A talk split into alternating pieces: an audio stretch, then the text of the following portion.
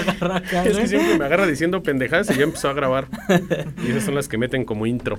A huevo. Pero ya ahora sí, güey. Ya estoy. Sí, ya está. Ah, qué chingón. ¿Cómo están mis queridos narratofílicos en una emisión más de Historia Mexicana X, el podcast dedicado a la historia de México de una manera cagada, graciosa? ¿Cómo está Ruso? Bien, excelente, con un chingo de calor, güey. Sí, güey. Ahorita voy a chingar una caguama ahorita que salgamos. Te voy a derretir, güey. Sí, está culero. Ten- sí, está cool. Hoy tenemos un invitado muy especial. Un invitado que seguimos en redes sociales y en lo personal sigo muy de cerca su trabajo y me late lo que hace. Y para mí es un honor tenerlo aquí en la mesa, Fernando Bonilla. Muchas gracias. Hola, hola. Qué chido. ¿Qué onda? ¿Te, da- te gusta la idea? Sí, a huevo. Qué bueno.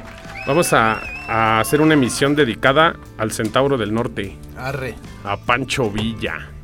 Uh, a, a José Doroteo Arango Arámbula, se llamaba el cabrón. Eh, don Doroteo. Sí, es un desmadre la vida de ese güey. Muy, es, muy es un desmadre la vida de ese güey, la muerte eh, y las, las múltiples eh, interpretaciones que se, que se le dieron y que se le han seguido dando al cabrón. Eh, yo creo que pocas figuras de la historia de México levantan tantas pinches pasiones como, como Pancho Villa.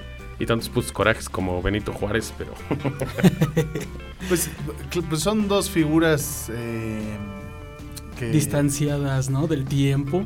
pero que se, se suelen retomar eh, constantemente para la discusión política ¿no? y, eh, y- y que siguen levantando ámpula. Y es, es muy interesante, ¿no? Por ejemplo, eh, la primera vez que se le hace un reconocimiento oficial a Villa, eh, un, un reconocimiento oficial del, del gobierno de México, que es poner sus letras en oro en el Congreso, sucede en el sexenio de Díaz Ordaz, uno de los eh, gobiernos más represores, eh, más, más duros, ¿no? Justamente, ¿no? Creo, creo que es algo que, te, que, se, que se repite mucho, la, la idea de lavar lo que quieres lavar de imagen, eh, reviviendo figuras históricas. está Así cabrón es. ese pedo. Sí. Pues ahora sí que sin más ni menos comenzamos. Dale.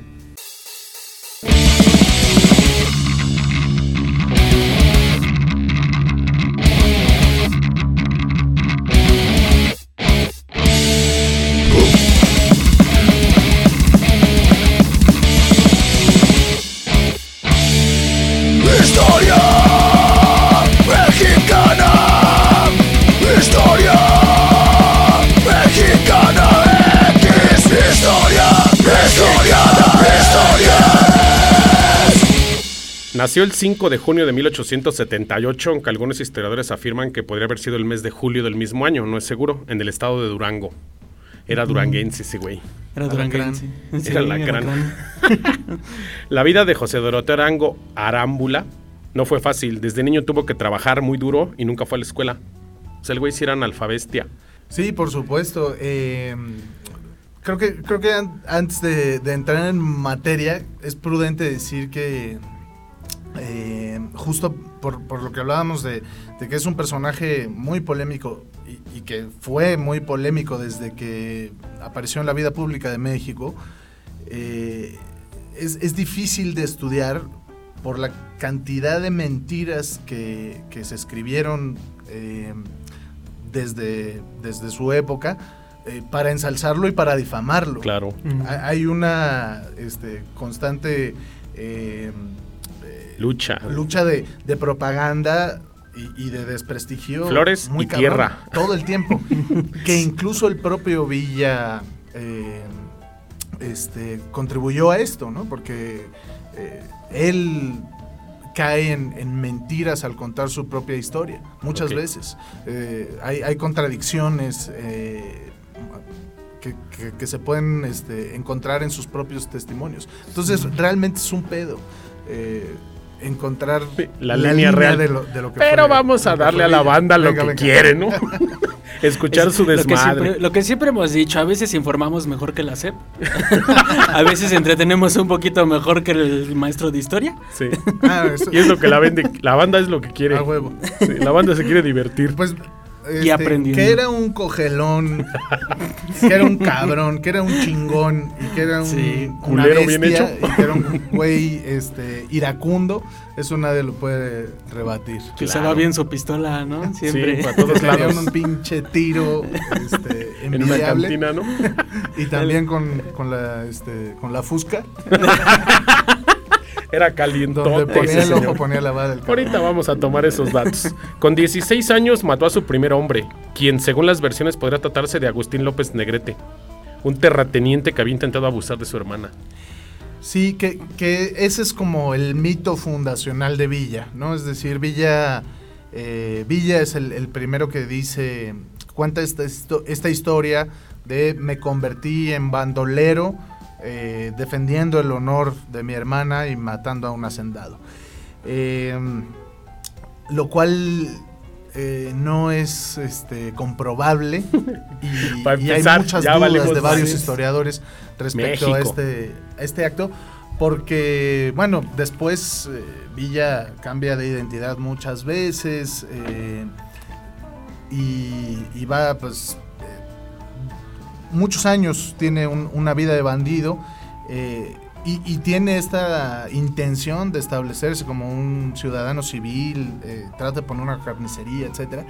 Eh, pero digamos la, la clasificación de Doroteo Arango como, un bandido no, se corresponde con la de un asesino en, en su- en sus primeros años, ¿no? Sí, siendo un chamaquito todavía. siendo un chavillo todavía y que probablemente habría registro eh, de eso. ¿no? Lo, lo habrían apresado eh, más pronto. Pero Entonces- dice que se peló, fíjate, dice que tras dar muerte a ese cabrón, dice el joven tuvo que huir a las montañas. Sí, Dice, de hecho, la vida en el monte aún era más difícil que su miseria existencial junto a su familia, porque pues no tenía de comer, güey, tenía que andar de culero según robando. Dice, y José empieza a robar para sobrevivir. Aquel delito se perseguía con mucha dureza en el México a finales del siglo XIX, por lo que José Doroteo terminó cambiando su nombre al de Pancho Villa. O sea, ahí viene la, la Sí. transición. Lo, lo que es un hecho es eh, la miseria en la que nace, eh, que digamos es, es paradigmática para el momento que está viviendo México y que está viviendo el norte de México. Eh, las abismales diferencias, eh, la verticalidad, la opresión que, que ejercían los, los grandes hacendados y los grandes terratenientes. Eh, y yo, yo creo que es, es más factible pensar que, que la propia miseria y el hambre orilló a Villa como a muchísima gente al, al bandidaje. Como los- llegamos a tocar ese tema también de los Robin Hood mexicanos que de esa tem- bueno de esa época que empezaban a, a como que pues no tengo pues ahí te va y Sí, le empezó a pues, robar Chucho el Roto, güey, el Tigre de Santa Chucho Julia. Por supuesto, hay, hay una tradición in- y curiosamente en el, en el Triángulo Dorado, este, Sinaloa, Durango, y Chihuahua, Chihuahua. este, donde sigue siendo triángulo de sigue las siendo Bermudas Triángulo madre, ¿no? Dorado. Pues, eh, eh, es muy interesante, ¿no? Porque pues si leemos eh, la biografía de un, de un personaje así desde un México en el que, bueno, eh, el, el modelo económico deliberadamente ha orillado a millones de mexicanos a, a la migración o a sacar o la crimen. itálica de Electra y a ponerse a robar. Pues sí, es decir, eh, a, a mí me parece como muy interesante ahora recuperar eh, esta polémica que, que se ha desatado en las últimas semanas por las declaraciones de López Obrador de decir eh, los narcotraficantes son seres humanos, ¿no? Y, y merecen Pagan que- las que- campañas que se políticas, respeten por eso sus no derechos, ¿no? A mí me parece un debate muy interesante, porque es de, de dónde sale, de dónde salen las, este, las personas que, que vienen a engrosar al, al narcotráfico. Eh, salen de, eh, de un modelo económico que las excluye. Entonces, si eh, un chavito que no tiene la oportunidad, no tiene el plato en la casa y le Se va a ir a dar la madre el- por una le feria. pagan 3 mil baros por ser halcón este, y en la maquila le pagan este, Mil. mil pesos. pues y bien ching- puteado. Y bien puteado. Pues qué chingada madre este, les vas a reclamar, cabrón. Es- Sí. Este, entonces, esta cosa de los malos y buenos que, que se usó mucho durante el calderonismo, pues es, es muy hipócrita eh, y además no, no soluciona nada.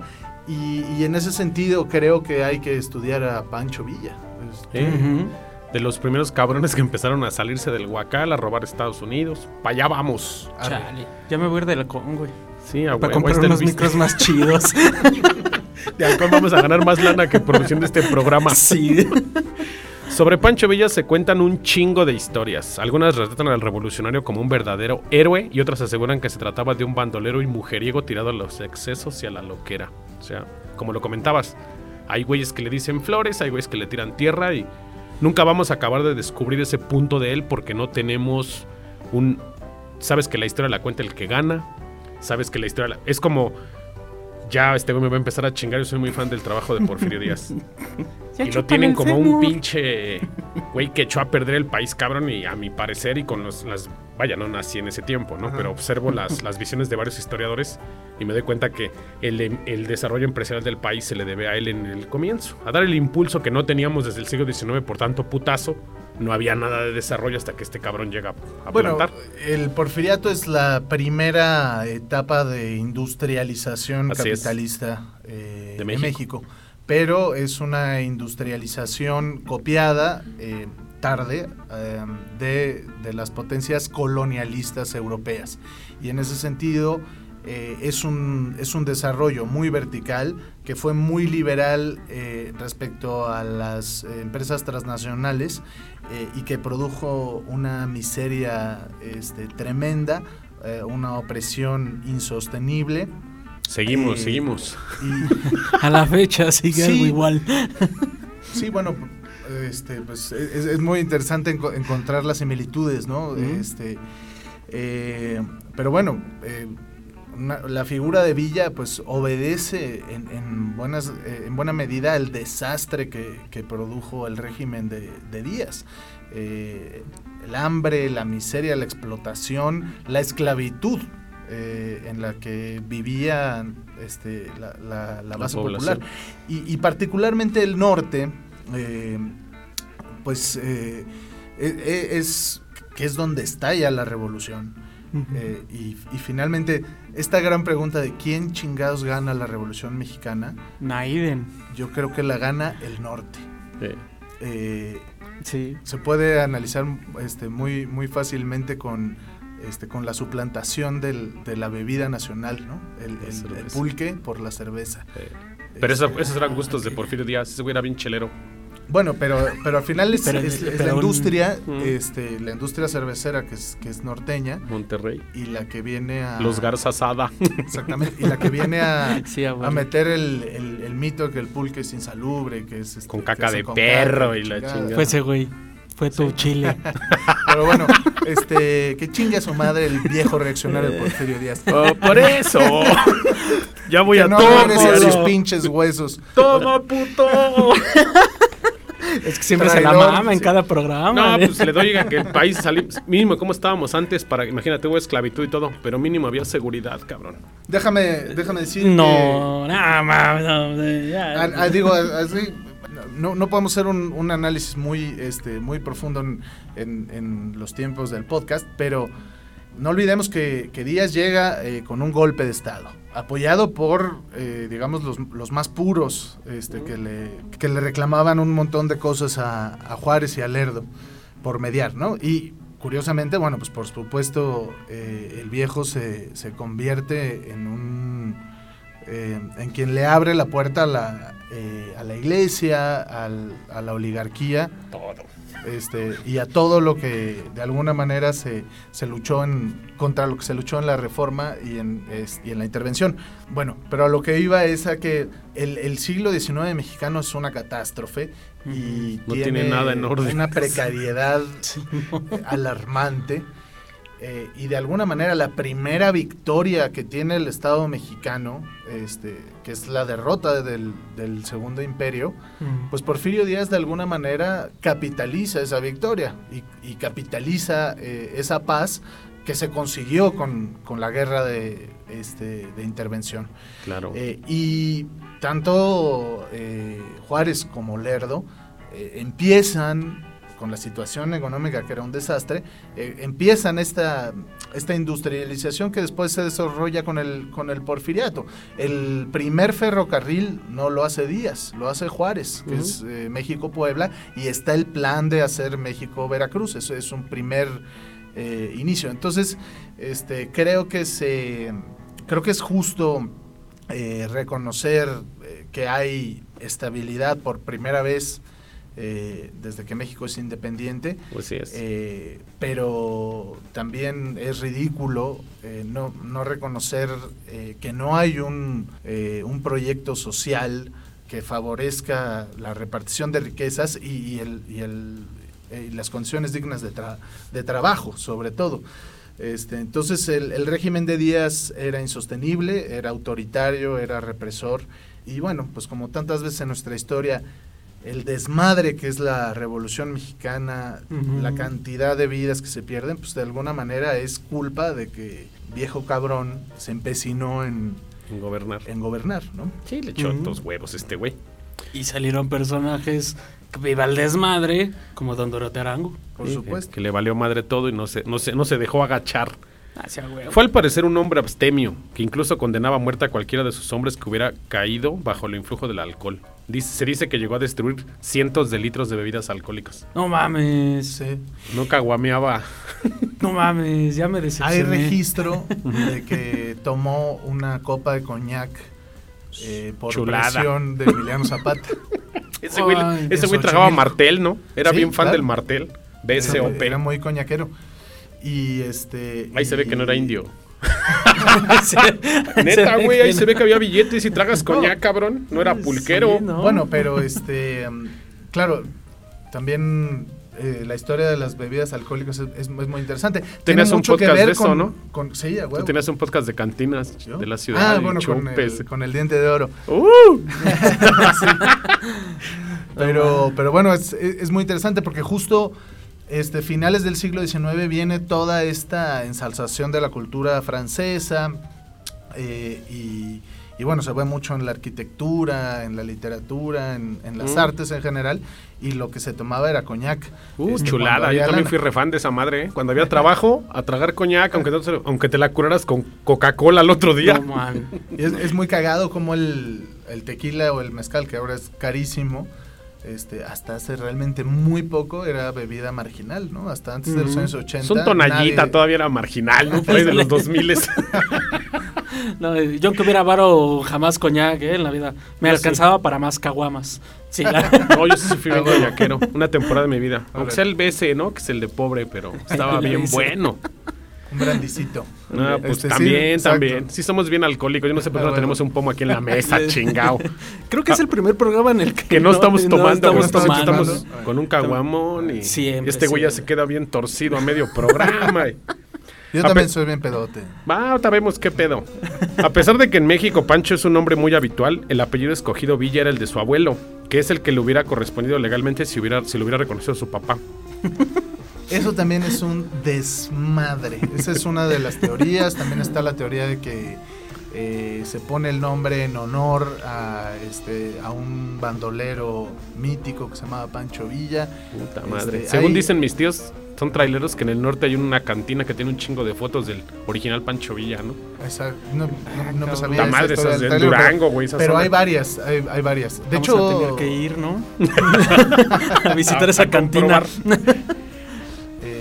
de hecho yo creo que, que, Villa en la, en la famosa entrevista eh, al, al Universales, me parece, habla de eso, de, de por qué eligió el nombre. Pero bueno, eh, quién sabe dónde lo agarró. Va, va, va.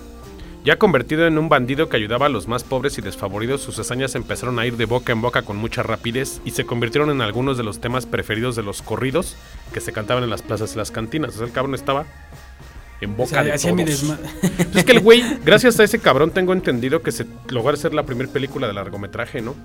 Mucho tiempo después, sí, este, bueno, A él lo Ah. estuvieron grabando gringos. él hace un contrato con, con una serie de, de cineastas de Hollywood Ajá. este, que, que documentaban las batallas, Ah, pero perro. además incluso terminaba, terminando la batalla, este, los propios soldados de la División del Norte le quitaban el uniforme a los muertos de, este, de los federales y, y se disfrazaban y recreaban la batalla. Para que güey. quedaran unas tomas más chingonas, ¿no? Porque Sí, estaban sí, salidas de foco. Que bueno, eso es otra cosa muy cabrona, la relación de Villa con Estados Unidos. Este, Los iba a robar el cabrón, pero Hay correspondencia entre Wilson, el presidente de Estados Unidos, y. Pancho Villa. Durante eh, La CIA algunos años, Ah, eh, Estados Unidos ve en Villa eh, la figura para que gane la revolución, Sí. como un aliado de Estados Unidos. Pero pues ya los robaba porque también, bueno, chingo de desmadre que no se comprueba si realmente le dieron las armas que había, si le daban, le pagaban con lo que él necesitaba, que este güey se salía del huacal, ¿no? El ataque a Columbus, que, que ya llegarán, llegaremos seguramente, este, es una reacción a una traición eh, que le hacen sus contactos eh, norteamericanos. Ahí venimos a lo chido, mira. En cuanto a su fama como mujeriego, a Pancho Villa se le atribuyeron hasta 27 mujeres. Poquitas. Pero fue la famosa vedette de la época mariaconesa, conocida como la gatita blanca, Ah, cabrón. la que fascinó absolutamente al revolucionario, aunque para su desgracia no la pudo conquistar. Mire, general, una pulga como yo no duerme en su petate, fueron las palabras, ¿no? Chale, Ay, mi general güey. se quedó afuera. Contestó el artista sus avances. La imagen icónica de Pancho Villa lo muestra tocando, tocado siempre con un gran sombrero, y que es el guerrillero se sentía incómodo, con la cabeza descubierta y nunca se lo quitaba en público.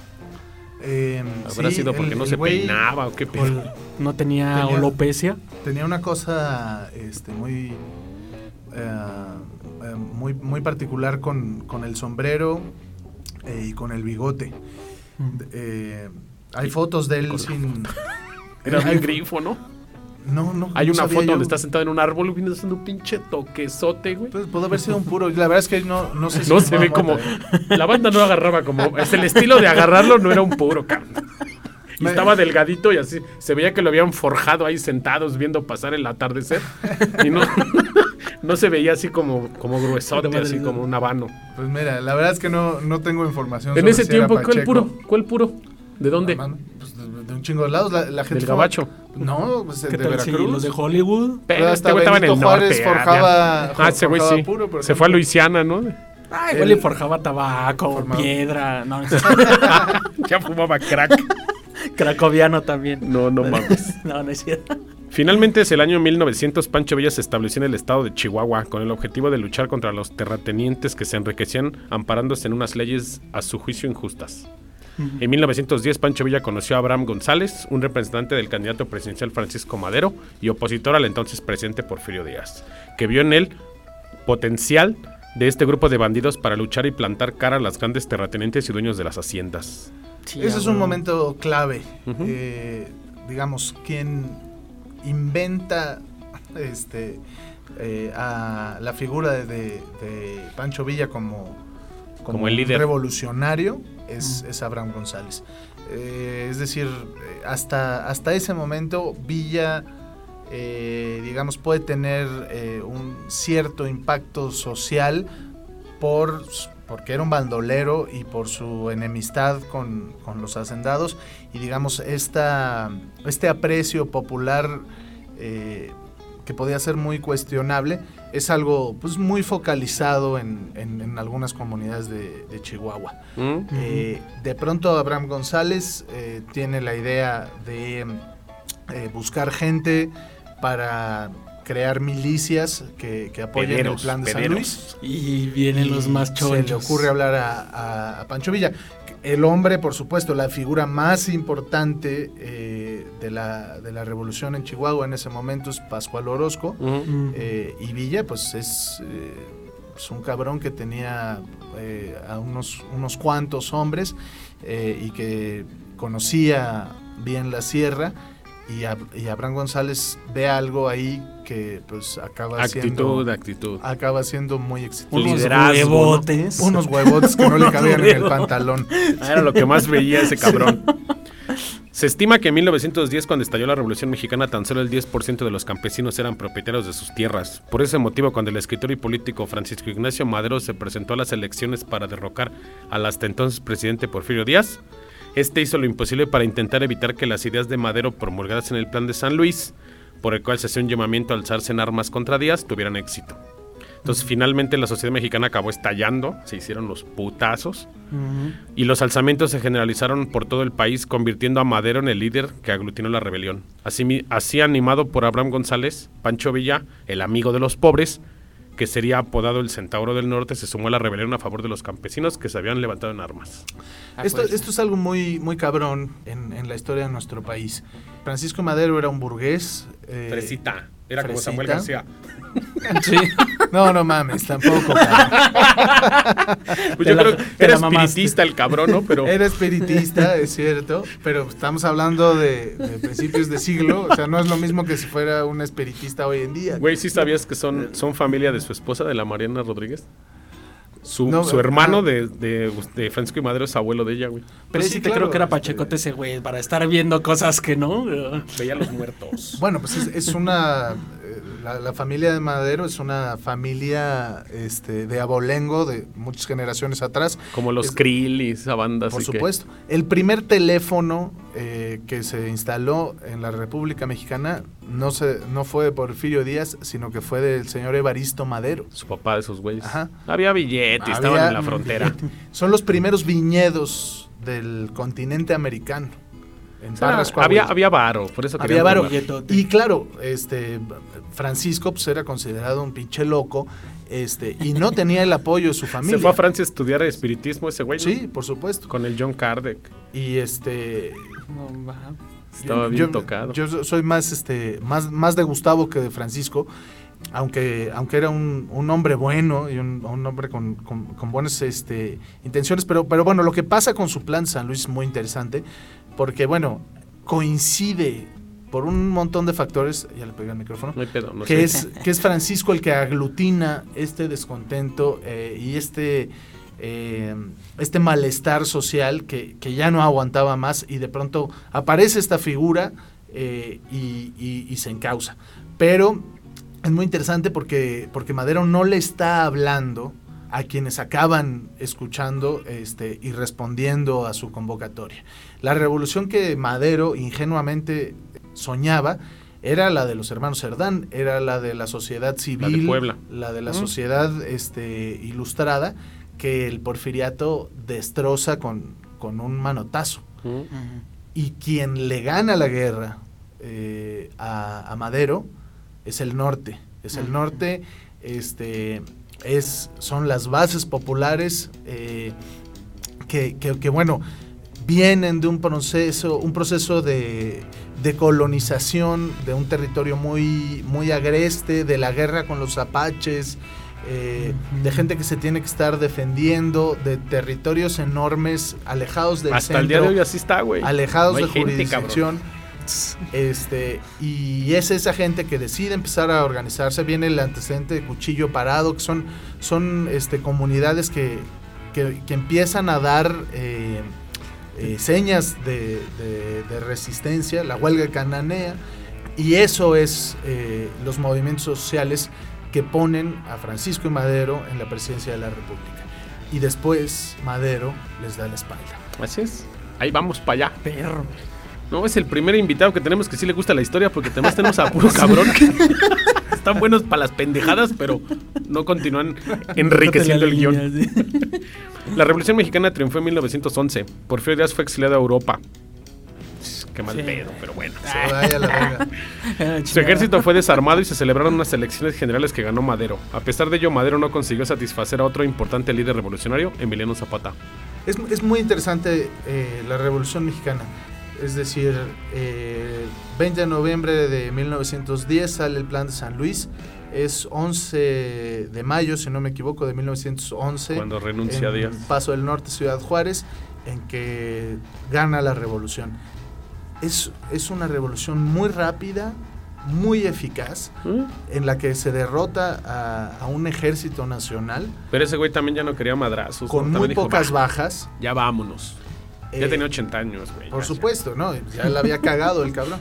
Este, pero, pero sobre todo se da cuenta que no tiene su ejército las bases sociales eh, Ya era una dictadura mal hecha. para, para permanecer.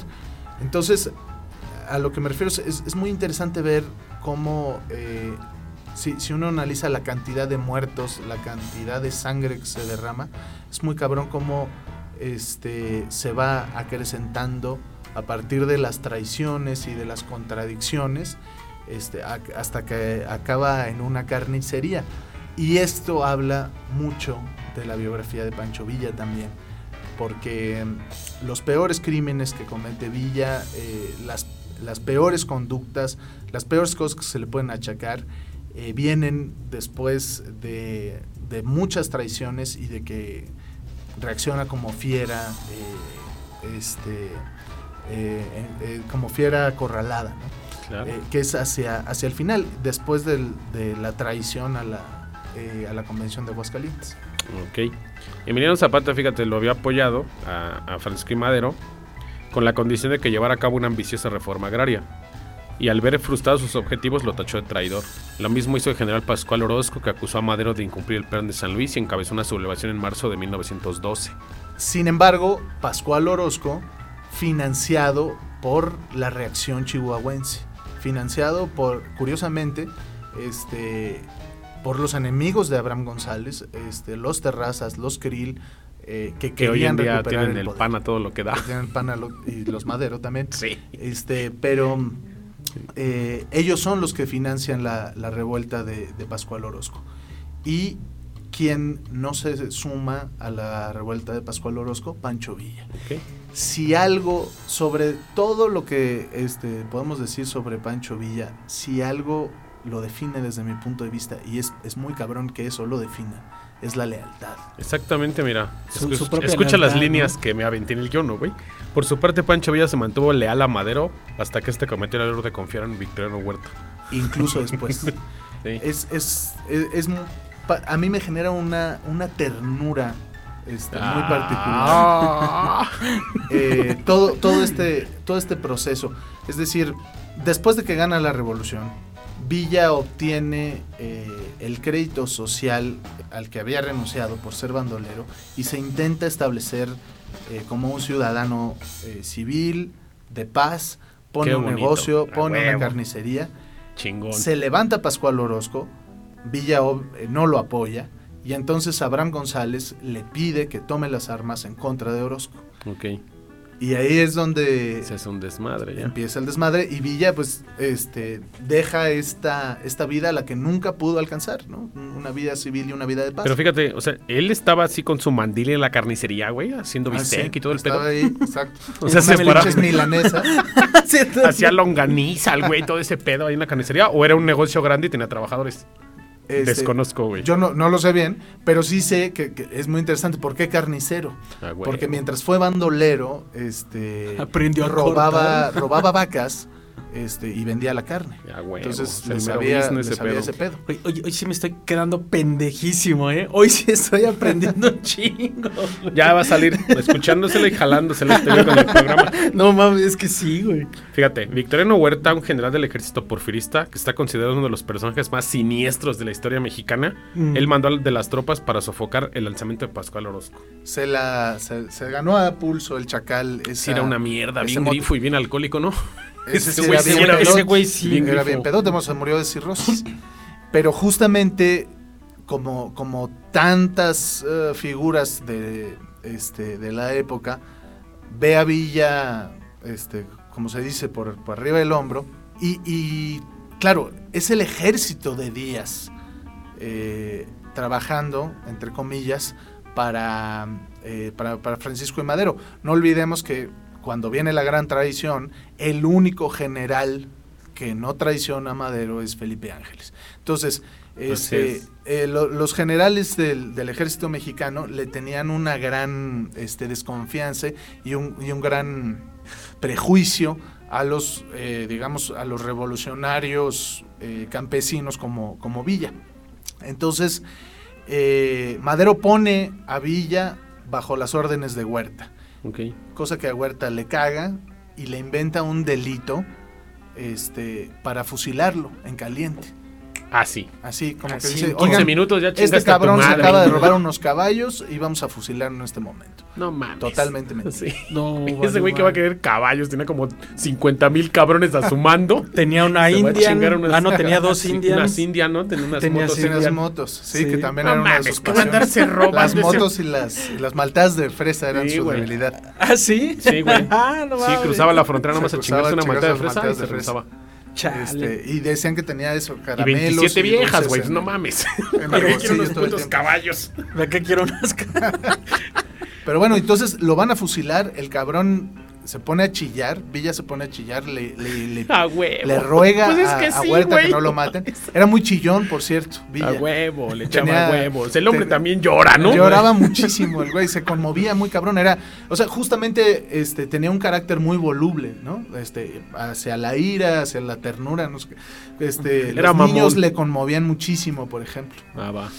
Eh, Y las señoras, porque tenía 27. sí, las- señoras también le movían mucho. Y entonces le pone a chillar a Huerta y no, no me acuerdo bien, pero me parece que es este uno de los hermanos de Madero el que Mira, no logra mames, ¿eh? Parece que tú hiciste el guion, cabrón. Que Sí, le salven la vida. Ya me lo estás aventando. Perdón, así. perdón. No, no, está bien. No, está perfecto. Por suerte para Villa, la intervención de Gustavo Adolfo Madero, hermano del anterior presidente y miembro del Estado de Mayor de Huerta, impidió que aquella sentencia se cumpliera. Y Villa fue trasladado a una prisión de la capital donde aprovechó para aprender a leer y escribir y donde se fugó en noviembre de 1912. Es- está un año en la cárcel. Así es. Este, una de sus. No Yo sé me si lo imagino no en el tambo, en, güey. su- en el tambo. No sé si es una de sus primeras lecturas o su primera lectura, porque realmente aprende a, aprende a escribir y a leer en la cárcel. Y ya Este, bien los huevudo, pues mosqueteros. 1878 a 1912, güey, tenía Sí. como 34 años. Sí. Como si apenas empezara. Por si apenas te estás empezando a aprender a bañar gama. Así es. y ahora esa puta edad. Bueno, pues, los es- tres mosqueteros de, de- los tres mosqueteros. Hugo. Ajá. Este. No, de Alejandro no, Dumas. De, Dumas. Ujú. Y este. eh, si pueden, échele un ojo a las cartas que le escribe Villa a Madero en la cárcel. Es- son- esas son las que. Dice, Las sí que se ve que acaba de aprender a leer este güey. Sí, po- en primer lugar, se nota eso. La pinche. Y letra bonita, güey. ¿Las has visto? No, no las he visto. Las he, Puta madre. he leído las buscarlas. transcripciones. Este. Esa letra que hacen los niños en el kinder así Esa- con las pinches vueltas todas sí. chuecas, güey, así. Pero se nota la desesperación De ya valió verga. de. Señor presidente, yo, yo no cometí ningún delito. Me robé unos caballos. No me robé güey. ni madres, este, yo siempre lo he apoyado. Ah, Ayúdeme, por favor. Y el cabrón de Madero Se este, no le hace caso nunca. Hijo Este, de la verga. Por respetar a Huerta, Qué pinche tan puto. que es, Sí. que es lo mismo, es muy Sí. paradigmático de lo que hace Madero durante todo su gobierno. Y este güey no le fue desleal y fíjate qué No mamadas. le fue desleal. Entonces es un año de cartas a las que Madero hace. ¿Cada este, cuándo le haría una? ¿Cada ocho días? Cada ocho días. en la ya otra vez carta de ese Pues cabrón. es que, no güey, no mames. ¿Qué haces en el tambo, güey? Se puso a hacer sillas de esas de mimbre y su carta. No va, güey. Y este y también coincide en la cárcel con varios presos zapatistas que este le, le dan ah, una, una suerte de sustento eh, ideológico a, a- a la lucha que, que Villa ha tenido pues pues guiado por sus por sus tripas cabrón. y entonces empieza a formarse ideológicamente Ok. y a influenciarse por el zapatismo y por Y el ya agrarismo. leía las novelas de Alejandro Dumas. Exacto. O sea, ya tenía una percepción más global porque recuerda que la lectura le iba a generar una visión francesa, una visión revolucionaria de estos cabrones que era como el cambio del- de, la, de la monarquía a la, la- a la república en Francia. Claro. Supongo que este güey se llenó de esa, de esa novela tan... Ahora imagínate que siendo analfabeta tenía los huevos y pudo hacer todo ese... de- Imagínate sin ser analfabeta todo lo que pudo haber logrado. Sabiendo, dedicado. con Sí. ideas y el desmadre. Eso era lo que este lo que desquiciaba a los militares, que ese cabrón sin formación Era un- se los chingara en estrategia. Sí, a huevo. Eh, Era- entonces por era eso la lo rata. odiaban. Era el monte. Era el desmadre. Sí, por ejemplo, que ya, pasamos eso. eh, en, en las campañas, eh, antes de llegar a Paso del Norte, antes de llegar a Ciudad Juárez, se avienta unas pinches este, hazañas, el cabrón, de esconder soldados en los trenes. eh, y, y agarra cagando al, al ejército. Realmente era un cabrón muy brillante. La que tiene bien perra que le volteaba las cerraduras a los caballos y él corría para un lado y las, las huellas hacia el otro lado y va para allá, chinga. Sí, y desviaba toda la, la caballería el cabrón. que después, por supuesto, también es una, una de sus grandes hazañas es este, la, la persecución punitiva del general Pershing, pero bueno, ya llegaremos allá. Eh, pero bueno, para, para mí es, es, es muy importante esto, que Madero nunca le reconoce a Villa el, el grado de revolucionario y siempre lo trata como un bandolero. Es culero el otro Eh, güey. Y, y creo que eso es, Sí. eso es muy determinante, eh, muy paradigmático, reitero, de, de los errores que, que llevan a Madero a, a fracasar en sostenerse en la presidencia, confiar en quien no tiene que confiar y darle la espalda a quien lo puso ahí. Y, y también eh, nos indica de, de, de que Pancho Villa, nos indica que Pancho Villa es algo más que un, que un bandolero. Es, es un cabrón con un sentido del honor muy particular. Qué bueno, un pinche caballero a fin de cuentas, ¿no? Un mexicano. Es que, y porque hoy en día, bueno, hay muchas ideas en las que dicen que Villa pues, era el bandido, un violador, un bandolero y la mamada. Y sí, ¿no? Pero se daba en la Pero es madre. Tenía honor. O sea, sí, no, pues no tanto él, sino que parte de lo de que era su ejército, porque era gente como él, pero había gente un poco menos cuerda que él y hacía más desmadre y se lo traían a Villa. Esa lealtad eh, incondicional lo, lo- lo mete también en muchos pedos, porque también confía muchísimo en gente que hace mucha mierda. Sí. Este, y Dos, tres generales que tocamos en podcast anteriores que decías, no mames. Rodolfo Fierro, por ejemplo. Culero, bien hecho. Gente que, que, que Villa lo considera eh, como parte de, de su, de su grupo más íntimo y, que le perdona cualquier madre, chingadera, ¿no? En 1913 Huerta depuso a Madero y lo mandó matar. Eh, Antes, la- la escapatoria de la, de la cárcel es interesante también, porque este, justo lo del bigote que decíamos hace rato, este, se organiza ahí una escaramuza para sacarlo, y entonces le dicen, oye cabrón, pero quítate el bigote para No que no te reconozcan. Y dice, no, La ni madres, No, cabrón, la- no, la me lo, no, no me lo rasuro, güey. Me pongo un cubrebocas si Sí, quiere. un pinche paliacate, pero no me voy a rasurar. Imagínate, le salía bien culero, yo creo, el bigote. Tardaba un chingo en tupirse, así como el mío, güey. Tarda un chingo en salir. Que digo, no mames, No no, me lo voy a no te- quitar, güey. Lo tienes más tupido que yo, güey. Sí, por eso me tengo que poner postizo para el diente de oro. güey. Oh, chinga, pero sale chingo. Bueno, sí es cierto, ¿verdad, chingo, güey. güey. Yo pensé que te ponías acá el. Ponte No, uno no, más villa, güey. Así que se vea qué pedo. Al fin que en el norte traen ese. Yo conozco un don que vive por mi casa que se cuenta. Si lo paras al lado tuyo es idéntico al diente de oro. el don. Y usa esas gafas. Nada más que tiene todos los dientes de oro. Ah, no, es Sí, el diente Toda la pinche placa. Te voy a mandar una foto de de ese cabrón para que veas que ves el dientes de oro ese güey. Pero bueno, se escapa de la cárcel y se va a Estados Unidos. ¿Eh? Y eh, estando en, en El Paso, según- si no mal recuerdo, eh, viene la escena trágica. Así es. Dice, aquella fue la gota que comió el vaso para que Pancho Villa y Emiliano Zapata unieran sus fuerzas en contra del régimen dictatorial de Victoriano Huerta. Es en aquel momento cuando apareció en escena el gobernador del estado de Coahuila, Venustiano Carranza. Venustiano No, Carranza sí, hijo de su Garza. pinche ma- pero bueno. El, el- el Venus. Sí, que, que digamos, la alianza entre Villa y Zapata no, no existe como tal hasta, hasta después. Coinciden como, como varios este, líderes que se, que se levantan y que no, y que no reconocen a Huerta. Eh, y entonces, bueno, pues aquí surgen un poco independientes, pero en la misma causa, las cuatro figuras fundamentales de, de la nueva etapa de la revolución. Venustiano Carranza, Álvaro Obregón, Pancho Villa y, y Emiliano Zapata. Eh, y viene aquí eh, la época dorada de Villa, cuando se convierte realmente En Rockstar. en rockstar, eh, en, el, en, en el ganador de todas las batallas, eh, en, en- en- en lo- el- los meses eh, más eh, gloriosos de la, de la División del Norte.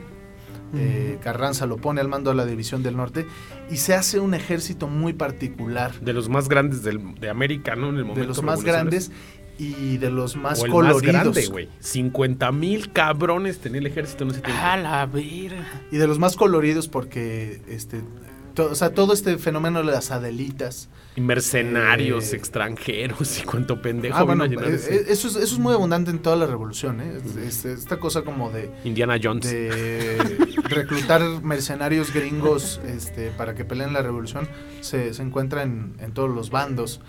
Dos, eh, tres franceses y... Pero, pero Sí. lo que fundamentalmente hace al- a la división del norte lo que, lo que, lo que fue eh, era un, por supuesto, eh, el liderazgo de Villa eh, y, y la manera de, de utilizar los trenes. Se llevaban Al- a la famosa imagen que están la todos famosa los- imagen. Los, los trenes de Villa, este, en los que llevan médicos, ah, llevan cocina. Como el de Medicinas Sin Fronteras de Cinépolis, pero más guerrero, ¿no? con arma. llevan músicos, este, Harto y, alcohol. Ah, no, que él no y tomaba. llevan, llevan a las, a las esposas, llevan a las mujeres, a las adelitas.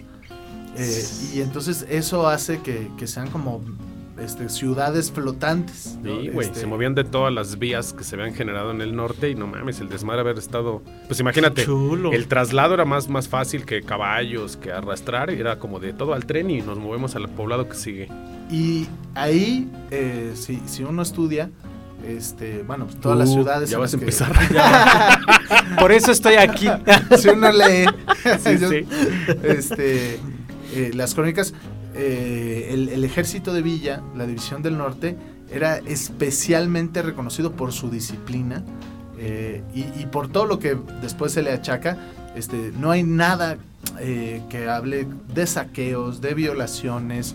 Es un, es un ejército muy disciplinado y en el que no se tolera este, nada. que- Quizá güeyes que se le despegaron un momento y andaban ahí pendejeando en pequeños poblados hicieron desmadre. Se le atribuye la muerte de una señora, ¿no? Muy cabrón y que sus hijos fueron los que se acabaron quebrando a... Se atribuyen un, un chingo de cosas, pero este, sin comernos el guion. La mayoría son, este, suceden, suceden después de esta campaña. Ok, Este, estamos hablando de Desacreditación. 1913, 1914, ok. que culmina con la enorme, la, la victoria más grande de Villa, que es eh, primero Torreón y después la toma de Zacatecas.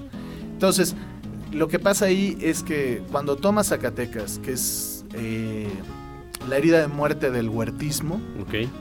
Ahí Carranza dice, hijo de la chingada, este güey es la figura más brillante de la revolución, la que tiene más arrastre, este, y quien me puede hacer sombra. Pero encadenarlo es un pedo. Y entonces Eh. ahí empieza a, este, a chillar la puerca. Así es. Fíjate, Venustiano Carranza se proclamó como el primer jefe del ejército constitucionalista y que dirigió lo que ha pasado a la historia como etapa constitucionalista de la Revolución Mexicana. Carranza disponía de su propio ejército, la potente División del Norte, pero quería obtener la colaboración de famosos Pancho Villa y Emiliano Zapata. Bueno, no será la División del Nordeste la que tenía La que Carranza. tiene Carranza, sí. Sí, Villa acató en su Obregón. principio la jefatura de Carranza, pero fue distanciándose de él al ver que su división del norte era siempre la encargada de liderar las misiones más peligrosas. O sea, el otro güey lo mandaba así de, tú eres rompemadres, vas tú por delante. Sí, Lo dejaba acá peligrando más, ¿no? Al final se produjo la ruptura definitiva cuando uno de los generales de Carranza prohibió la entrada de los hombres de Villa y los de Zapata a la Ciudad de México. Los empiezan a ningunear desde mucho antes. Este, eh, y, y, digamos, cuando ya eh, es inminente la victoria, la derrota del huertismo, este, Carranza le empieza como a tirar lámina a Villa. Y Villa se empieza a encabronar, se empieza a encabronar. Y tarda mucho en romperse la relación. También está Era tolerante el toda otro la cabrón, ¿no? correspondencia. Este, un poco lo que decía, ase- asemejando la, la relación con, con, con Madero, no hay ningún acto de, de deslealtad de Villa hacia Carranza, que era su jefe, hasta que ya es muy clara la, este, la oposición y el boicot de Carranza, de Carranza hacia Villa. Y entonces rompen relaciones y viene esta nueva etapa de la revolución, que, que, que creo es la, la más contradictoria. Eh, un, este, un paréntesis. Hay, hay algo muy interesante. A quien gusta de las monedas, una de las monedas más cotizadas eh, de la historia de México eh, es la moneda de Mora Huerta, que es una de las pocas monedas que existen que en vez de ensalzar a un personaje, este, Le lo tiran. atacan, ¿no? Eh, y eran las monedas que acuñó Villa para pagarle a la División del Norte. este, Eran de, si eran de plata, No sé si eran de plata. O eran de latón, un bronce acá, algo. La neta es que no sé. Este, pero bueno, tiene, la, ¿Tien- tiene el escudo nacional y dice Muera Huerta. ¿Tú tienes alguna? Fíjate que eh, no, no tengo. Este, estuve a punto de comprar una, eh, pero me, me dio miedo que me vieran la cara de pendejo y no, no venía certificada. ¿Era un billetote? Eh, costa- me la vendían en 6 mil pesos en Cuesta, eh, Cuetzalan, Puebla. Ah. Yo creo que en 2009. No mames, Este, se veía una feria. chingona y este y, pues, me- Dijiste, me vayan a picar los ojos. No vaya a ser. No vaya a valer madre, y me mandan ahora- una tapa de coca. Así certificada cuesta como 30 mil baros. Ah, no mames, hizo una feria. No. O sea, hizo pocas. Y, pero es, es muy es muy muy falsificada. Este Mm, Yeah. porque tiene esa este pues esa ese interés histórico. Huerta este decreta que quien se ha encontrado con esa pinche moneda se ha fusilado ju- sin juicio previo. Pues a la Así, verga. como- así le ardió la cola a la pinche cucaracha esa. Sí, a huevos, imagínate así de... Sí. O sea, sí, güey, es que era, esa era la propaganda ambulante, güey. Todo el mundo tenía uno en su bolsa. güey. Con esa pagaban y la banda que no estaba de acuerdo con él. Era su eso, billete. sí. Tras la convención de Aguascalientes que tuvo lugar en octubre de 1914 y que se consolidó el acercamiento entre villistas y zapatistas y con la negativa de los líderes agraristas a disolver sus ejércitos y reconocer la autoridad de Carranza, este optó por retirarse a Veracruz y establecer ahí su gobierno.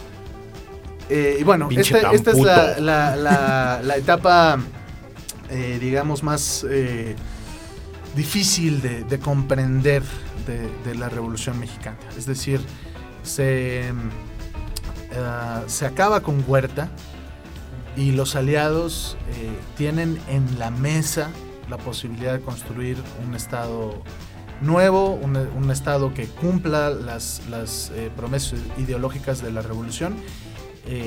Se pelean y viene la etapa más sangrienta, este, más desorganizada, más hija de la chingada de la revolución mexicana. La matanza de todos.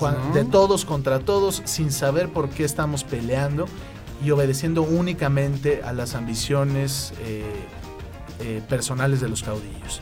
Y yo, eh, aunque hay muchos historiadores este, que respeto que no coinciden, pero yo fundamentalmente culpo este, a Venustiano Carranza de, Mm. de este, de esta gran tragedia. desmadre. Sí, güey, de aferrarse al hueso. ¿Por qué? Eh, porque cuando viene la convención de Aguascalientes, eh, las dos figuras más importantes políticamente son Carranza y Villa. Y Villa públicamente dice, yo no aspiro a la presidencia, yo voy a apoyar a, Sí a fue cualquier- gobernador, ¿no? Fue gobernador de Chihuahua este, y, y que es digno de análisis este, todo lo que hizo eh, cuando fue gobernador eh, y donde se ve cuál era su ideología política. Este, funda un chingo de escuelas, ¿no? Es donde, donde más se ve su mano. Este, pero bueno, él dice, yo no aspiro a la presidencia y voy a apoyar a cualquier eh, presidente que, que se escoja dentro de la convención, menos a Venustiano Carranza. Y Venustiano Carra- Carranza desconoce la convención de Aguascalientes y él dice, soy yo a huevo. Eh, y viene variar. El, el baño de sangre. Y aquí viene realmente la alianza entre, entre Villa y Zapata.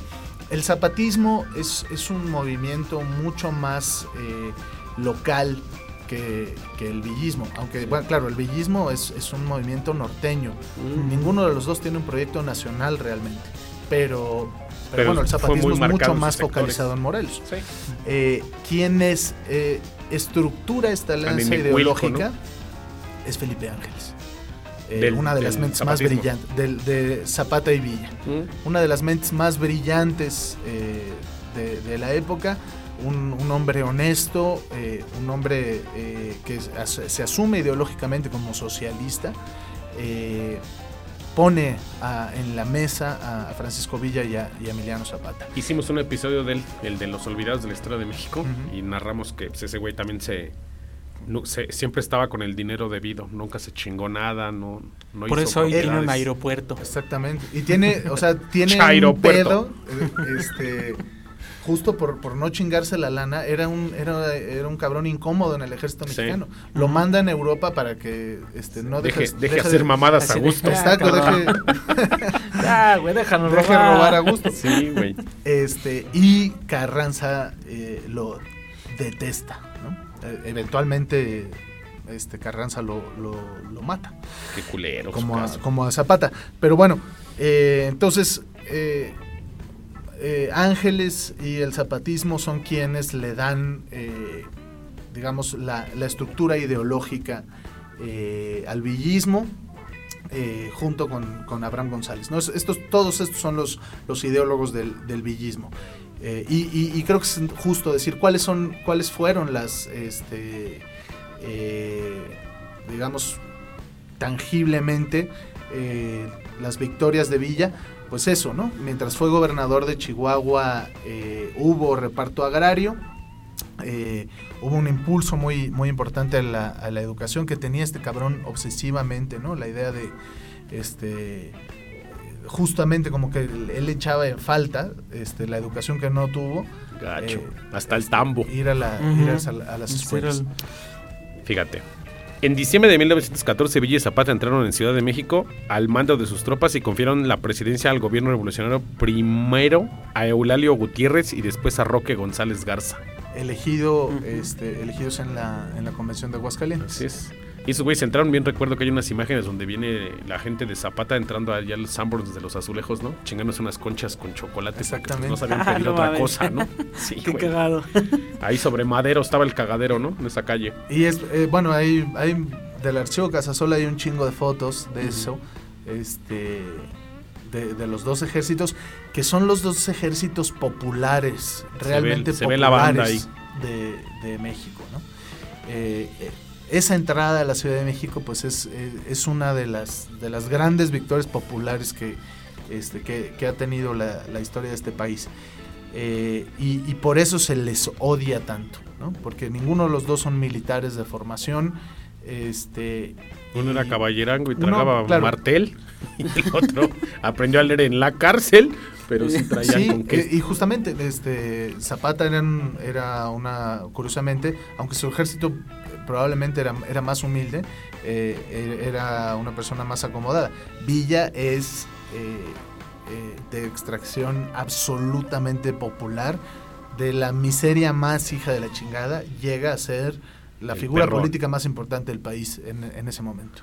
Fíjate, las fisuras entre Zapata y Villa pronto se hicieron acto de presencia y Zapata acabó regresando al sur, con lo que dejaba vía libre a Carranza para volver. Villa, solo con sus hombres en Ciudad de México, fue derrotado en cuatro grandes enfrentamientos hasta que finalmente el ejército de Carranza pudo entrar victorioso en la capital. Sí, realmente, bueno, también existe una gran correspondencia entre, entre Villa y Zapata que se puede consultar. Eh, no hay verdaderamente un rompimiento eh, ideológico, sino práctico. Eh, Ya, y, cero pedos y vámonos para atrás. y que es que este ah, Pues es el, más el como- ejército, justamente el movimiento zapatista está muy focalizado en Morelos y Zapata no se quiere mover. Eh, y entonces eh, Su hacienda y su- sus pueblos, sí, eh, des- o sea, como que el, el pedo es ataque en Veracruz, ataque en Veracruz. Y la verdad es que ninguno de los dos se, se sentía cómodo eh, Tierra saliéndose de los territorios que conocían. Que conocían, porque, Porque- sí, dice el Sun Tzu, ¿no? Conoce el territorio, si no, vale. Exactamente. Mm. Y, y en eso siempre basaron su- sus victorias y su poderío militar. Este, Conocer en su- conocer el campo de batalla. Eso, eso es lo que hizo a Villa este, tan triunfador, que, que- que conocía la sierra como la palma de su mano. Por eso se la pelan los gringos. Eh, y entonces justamente ahí vienen una serie de, este, de equivocaciones eh, militares eh, y, que, y que no le hacen caso a Ángeles y que ninguno de los dos, o sea, como que Zapata dice, no, yo me quedo acá y Villa dice, vamos, este, ninguno de los dos quiere entrar a Veracruz eh, y viene este, pues el, el momento de gloria de otra de las grandes figuras de la, de la revolución y que era eh, un genio militar, eh, Álvaro Obregón, que en el Bajío descagala eh, al, al ejército de Villa. Contra todo pronóstico, porque este, Villa en ese momento parecía ser una, una figura con, mu- con mucho más apoyo popular y con más fuerza. pero no, no tanta estrategia. Pero en octubre de 1915, después de que Carranza obtuviera el reconocimiento por parte de Estados Unidos, Pancho Villa decidió atacar intereses estadounidenses para enemistar a Carranza con el presidente norteamericano Woodrow Wilson. Aquí ya hay un desmadre, porque... Este, Desmadre de- Bavaria. Aquí ya este, viene el, el famoso telegrama que le mandan los, los alemanes a Carranza, que es interceptado. Entonces aquí ya se están moviendo un chingo de cosas. La, la historia de México, por supuesto, eh, no se puede nunca estudiar sin entender los intereses de los Estados Unidos. Claro. Eh, Mm. Estados Unidos todo el tiempo está analizando las posibilidades este, para ver quién les conviene apoyar. Eh, incluso hay varios intentos por, por medirle el agua a los camotes de, este, bueno, durante el gobierno de Huerta y después con Carranza, de invadir, de, de entrar a la guerra. Entonces, hay muchas especulaciones de que eh, la respuesta de, digamos que el ataque a Columbus fue eh, motivada por, por los alemanes, para que se desatara una guerra entre México y Estados Unidos y Estados Unidos no entrara eh, a la Primera Guerra Mundial. Si sí es cierto o si no es cierto, eh, es definitivo que, que Estados Unidos le vende armas a, a Villa constantemente y de pronto eh, le cierran A la verga. y lo mandan a la verga. Sí. Y entonces el cabrón este, Que le venden desesperado armas que va- no sirven, ¿verdad? El, Sí, creo que le se había venden- pagado y no, le Lo mandaron todos los lo, lo huecos. traiciona. Y, este, y entonces, bueno, pues este cabrón desesperado va eh, a picarle los huevos al tigre.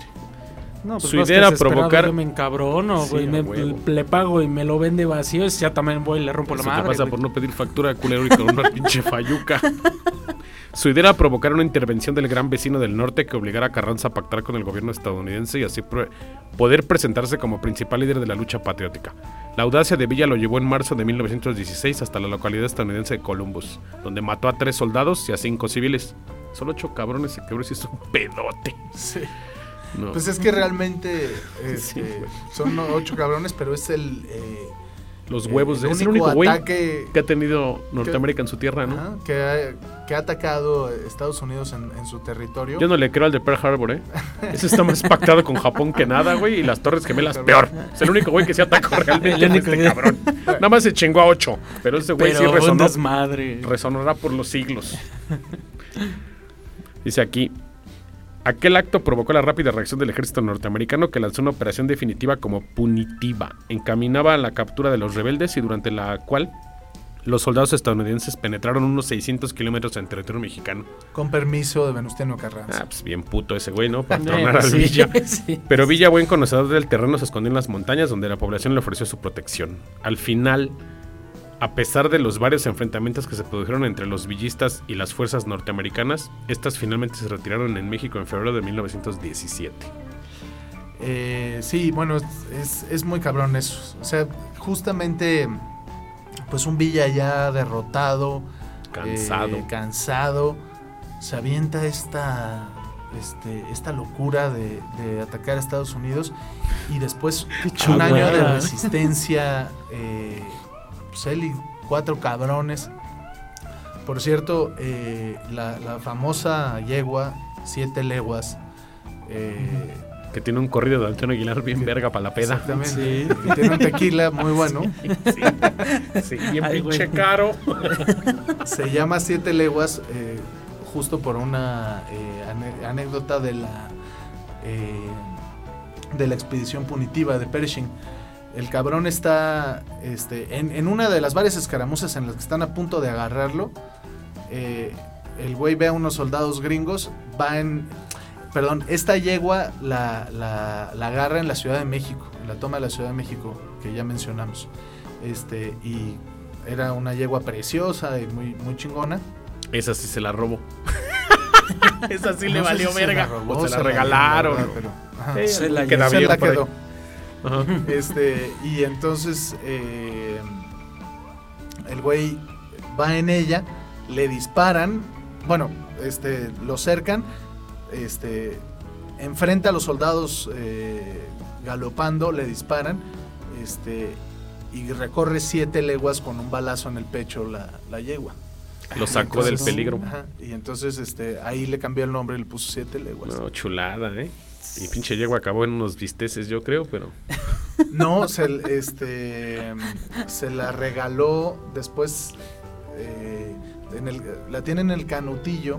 No, más bien, cuando firma la, este, la paz y se retira el canutillo, este, le, le da la. Llevo al presidente. Que en su momento es Álvaro. Es, no, no, no, no es Obregón. Es este. 1900. Ah, vamos para acá a ver sí, quién quedó. Es este. Adolfo de la Huerta. Desde que en junio de 1900, desde que en junio de 1920 Pancho Villa firmó los convenios de Sabinas, por lo que se comprometía a aflojar las armas, ya estuvo. Vivió apartado de la vida pública junto a su familia en una hacienda de la localidad de Canutillo, en el estado de Durango. 20 de julio de 1923 Villa partió hacia Hidalgo del Parral, una ciudad ubicada en el sur de Chihuahua, donde pretendía reunirse con algunos de sus camaradas para partir posteriormente, todos juntos hacia Río Florido, donde debía asistir al bautizo del hijo de un amigo. Sus premonitorias palabras antes de salir fueron Parral me gusta hasta para morirme. Sí, Qué cagado. Vamos para allá. Fíjate. Villa Bueno, era consciente. bueno, Villa era consciente de que el entonces presidente de México, Álvaro Obregón, tenía la intención de asesinarlo. Pero que en el pasado habían sido enemigos. Villa confiaba en que la cosa no llegaría tan lejos, ya que en anteriores ocasiones él mismo se había encargado de desbaratar algún complot encaminado a acabar con su vida, para dar a entender que venía sin ánimo de levantar disputas. Villa rehusó la escolta de 50 hombres que habitualmente lo acompañaba y marchó solo con 5 hombres, entre los que se incluían el general Trillo y su asistente de confianza Daniel Tamayo. Pues ya sería Sí, quien, quien le da la, este, el, canutillo es eh, Adolfo de la Huerta eh, contra todos los este, eh, deseos de, Obregón. Obregón odiaba a Villa.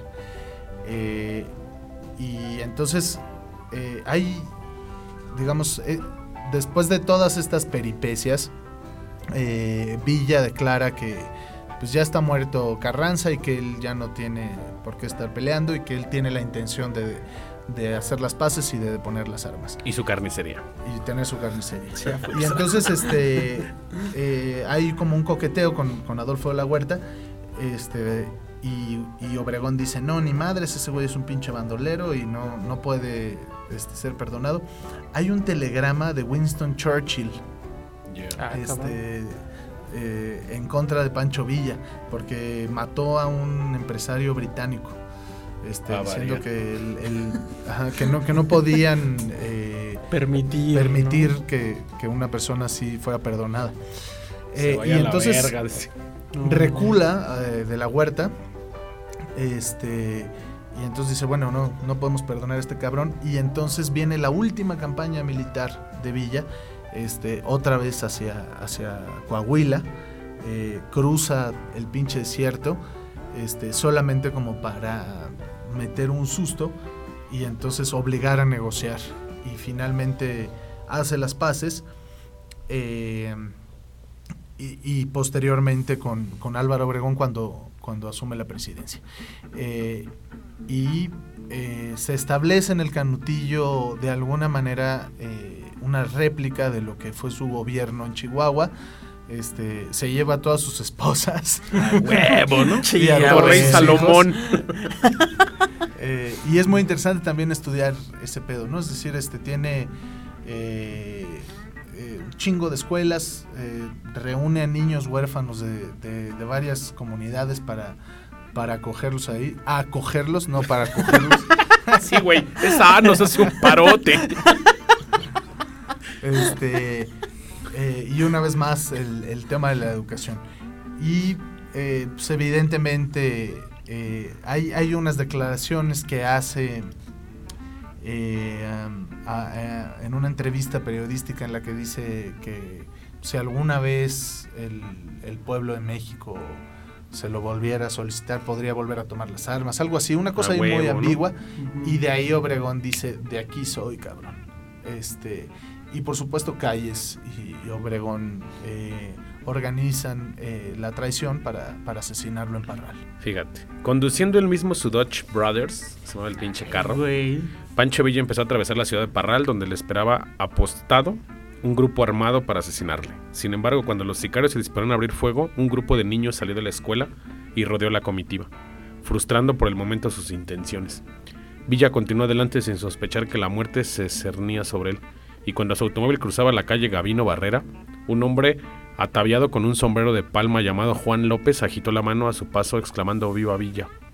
Aquel viejo grito de guerra de la división encabezada por el líder revolucionario cuando entraba en los pueblos se convertiría ahora en el funesto anuncio de su muerte, pues esa era la señal para que los asaltantes supieran que el coche estaba llegando al punto donde debía cometerse el atentado.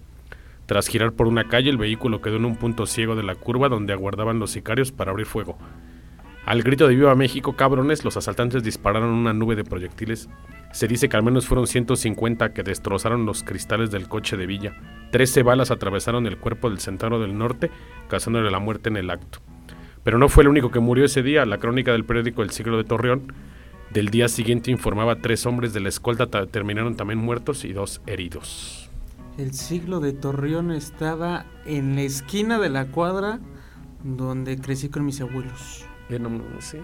Todo se conecta, cabrón. Sí, todos de Esto está bien man. conspiranoico, ¿no? Es que, güey, es que, es el primer programa en el que casi no digo pendejadas. Fíjate. Porque esto me interesaba muchísimo. O sea, yo que estuve un tiempo allá por mi papá, mi papá es de allá de Torreón, Coahuila, este, tanto amor, pues, yo sabía que era de Durango.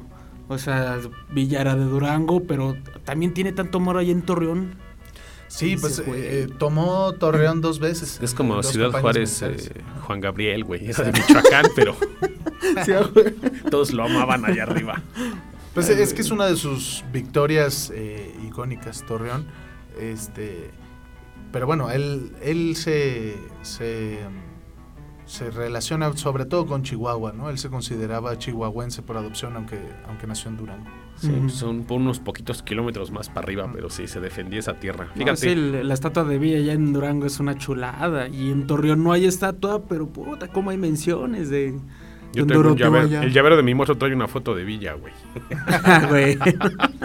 O sea, sí hay, sí hay cariño por ese cabrón. Pues sí, eh, es, es- es muy interesante cómo, eh, cómo es una figura que ha trascendido y que, y que sigue teniendo un arrastre tan, tan importante, ¿no? Este, en la cultura popular. Eso. Este, la gente se lo tatúa, este, camisetas. eh, y- Reward 5 mil dólares, la chida. Ah. Está chingón. Pues eh, sí, ¿no? Por el viraje que tuvo este, Estados Unidos con él también es muy interesante, ¿no? Es decir, Primero como era su banda, era su Robin Hood y su este, estrella de cine. Y luego ya se los chingó. Este, un, un- un enemigo. Eh, y, creo que, bueno, un poco de, de lo que partimos. 1915 es, un año particularmente sanguinario y, y ninguna de las de los crímenes documentados, hay muchos por parte de Villa y de sus hombres, este, se deben meter abajo de la alfombra.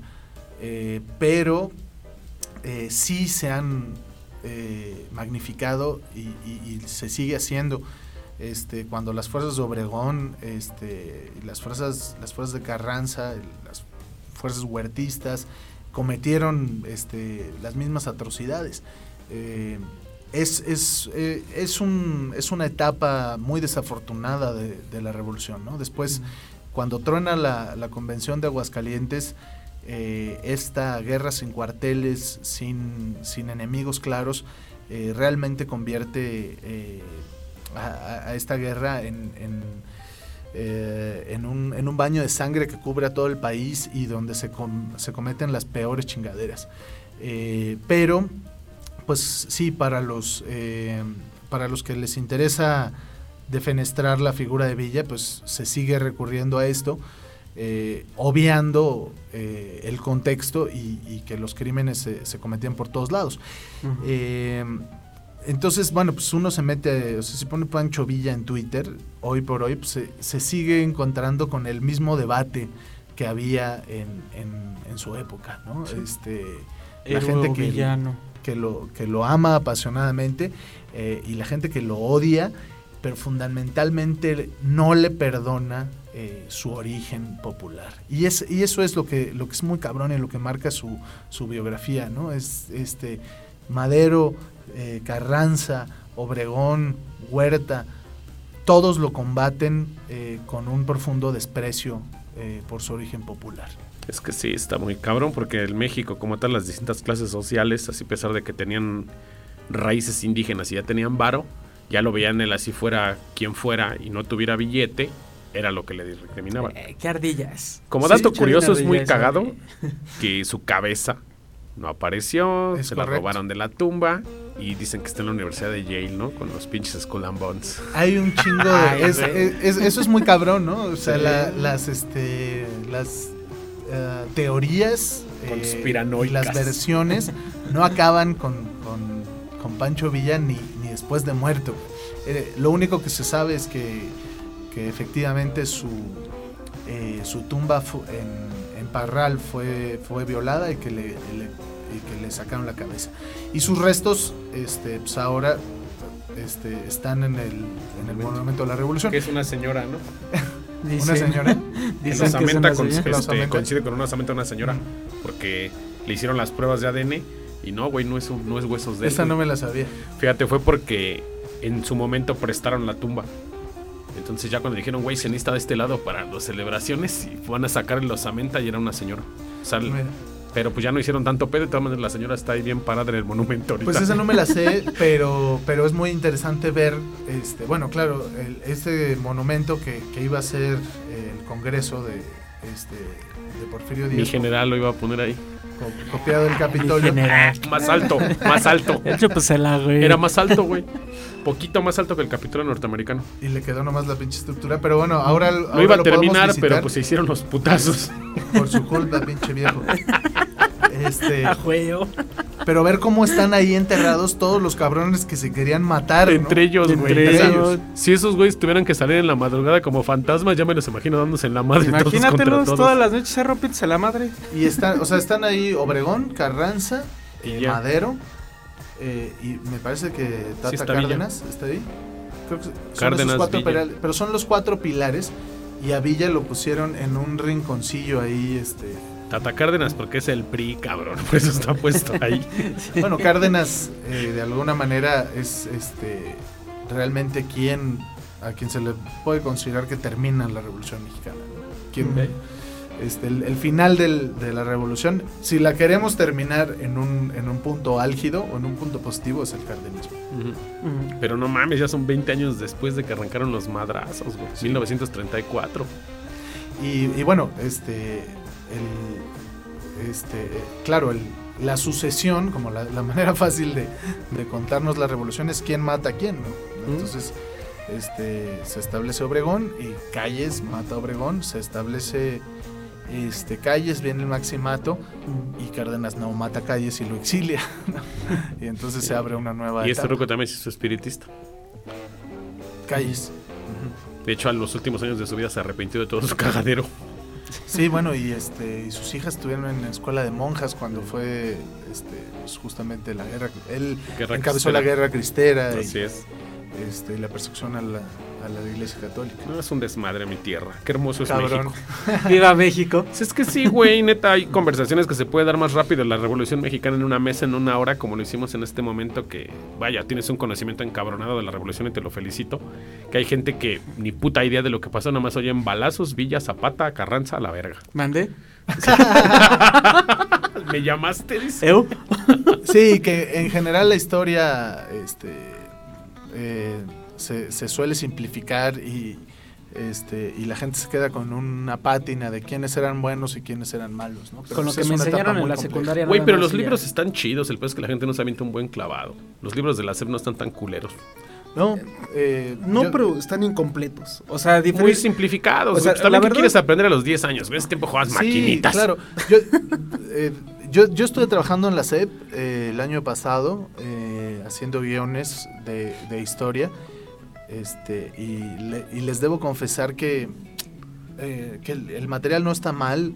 Este, tenemos una asesoría del INERM, que es un instituto Nacional de, de Estudios, de estudios de las revoluciones de México.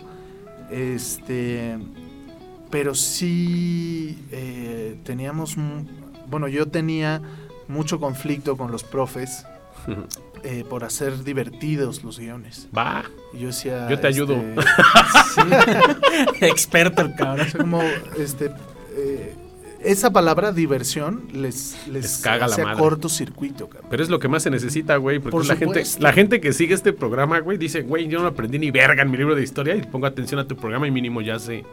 Y, y- y- Sí. y hay una cosa que, que yo no entiendo de, este, de la banda de la CEP que, que yo pues, respeto mucho y que saben mucho más que yo. Y, Claro. o sea, metámosle herramientas este, para que los chavos se. Como se el pulso de la historia de Chumel no, Torres. madres, es este. Ay, hijo del. Me está empezando a salir salpullido, cabrón. Sí, güey, pero su libro trae dibujitos, ¿no? Hay pendejadas, pero te da la cronología de la historia mínimo, la tienes en la cabeza, güey. Sí, igual Si como nosotros que libro. tratamos de decir pendejada y media para que lo entiendan. Y sí, a la banda se le graba, o sea, o sea, se le queda No, la por idea de... supuesto. Y te preguntan después, güey, o te piden, a- o te dicen este programa. O sea, está chido que la gente que nos escucha es puro mexicano, te digo, con conflictos de, de nostalgia viviendo en el extranjero, porque la de banda de aquí, Le vale madres. Pero bueno, hablando de Villa, este sí creo que eh, hay una Hace falta fuente mucho. bibli- de- bibliográfica que, que- que- que destaca por encima de todo lo que puedan este, leer, que es la biografía de Frederick Katz. Este. Sin duda es la obra más importante que se ha escrito sobre Villa, eh, muy bien documentada. ¿de este, esos años es la, la biografía o es más actual? No, no, no, es, eh, es de los años 90. Ok, entonces este cabrón se vino a recorrer todo para encontrar su... Este, entonces, échensela y ahí este, es donde puedes realmente encontrar, porque el cabrón va desilvanando muy bien, justamente en la medida de lo posible, este, los hechos, las interpretaciones eh, y, y los mitos, ¿no? Entonces, de una manera objetiva, ¿no? lo más que se puede, ¿no? Pero Sí. sí, pero sí digamos, el, el cabrón dice, bueno, los periódicos en este momento le dicen, este, se le achacan esta serie de crímenes, este güey dice que no, los registros que tenemos son estos, y entonces, pues, las conclusiones a las que podemos llegar son estas. La verdad es que es un libro, este, eh, eh, bastante serio, eh, y que y que pone en justa medida una, a una figura tan importante como la de Villa. Se, lo- se los recomiendo mucho. Son dos volúmenes, valen mucho la pena. Ok, esos narratofílicos que son fans de, de Pancho Villa ya saben qué pueden leer. Pues, ¿Qué te pareció este episodio, mi Fer? Pues muy bien, yo este cuando, cuando hablo de, de- de temas que me, que me apasionan, Se nota, no se me nota. para el hocico. No, y está chingón. Se no nota que sí te gusta la historia de la Revolución Mexicana, cabrón. Le- Está chingón. este, me, me gusta mucho en general la historia eh, y la historia de México. Te puedes quedar de planta en este programa, no hay pedo, ¿eh? Hace falta, hace yo, porque yo digo, pura. Yo fui, ¿cómo se le dice? Yo fui aplicado en la secundaria, en la prepa, me encantaba la historia, pero nunca la conocí como lo estoy conociendo ahorita, ¿no? O sea, Mira. y también me la pasaba haciendo pendejadas en el salón y me sacaban, ya no terminaba la clase. Ahí O pasó todo iba. ese pedo. ¿Cómo Pero bueno, a, ves? mí- a mí, este, a mí Villa, eh, particularmente tengo algo, algo especial con él porque eh, me tocó interpretarlo en, en la obra de Sabina Berman, entre Pancho Villa y una mujer desnuda. Ah, yeah. Qué chingón. Y fue y, y es una pinche espina que tengo ahí clavada porque estrenamos en eh, marzo de, de 2020, cabrón. El teatro... El maldito COVID te dio así de... verga. Tuvimos dos semanas de funciones. Ok. Nos estaba yendo cabrón. eh, es muy difícil. El, el teatro nunca sabes eh, Si va exactamente no. cómo va a jalar. Eh, tuvimos, digamos, dimos ocho funciones, dos semanas de funciones, las ocho agotadas. este, Ay, el público feliz, estaba cabrón, eso pintaba para ser un reverendo chingadazo Y el y COVID. vino la, la puta pandemia y nos fuimos a la verga. Eh, Y ahora quieres llorar, cabrón. Y vale, ver. hay planes este, para remontarla en, en 2023, espero que suceda. Ojalá Te visitamos sí. y te Ojalá echamos porras sí. ahí abajo. Sí, así. Mira, ese güey sí sabe qué pedo con Pancho Villa. Sí, a huevo. Ojalá Pues- que sí. Pues ahora sí que, ¿cómo te encuentran en redes, mi Fer?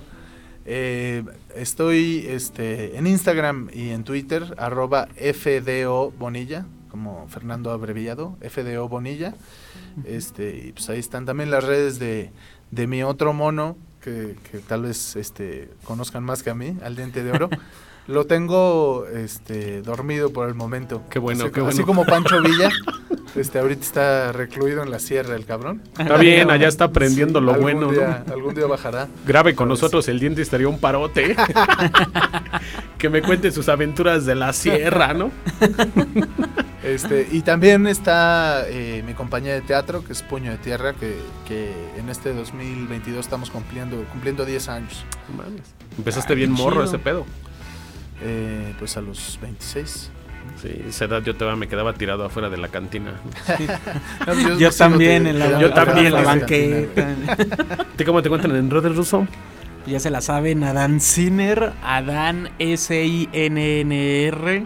Y pues ya, y gracias a los que me están apoyando en mi página oficial de, de Facebook, como el ruso nada más. Y ya. Ah, solo Facebook e Instagram, no tengo más. No, pues yo estoy en todos lados, Twitter, Instagram, Facebook como Gamaliel Mall, TikTok. TikTok también, güey. Puras mamadas, pero ahí funciona. Pues esto fue Historia Mexicana X, muchas gracias. Nos escuchamos y nos leemos en la próxima. Chido. Que viva Muchísimas Pancho gracias. Villa. Ah, uh, ¡Viva Villa! y sus dos viejas a la orilla.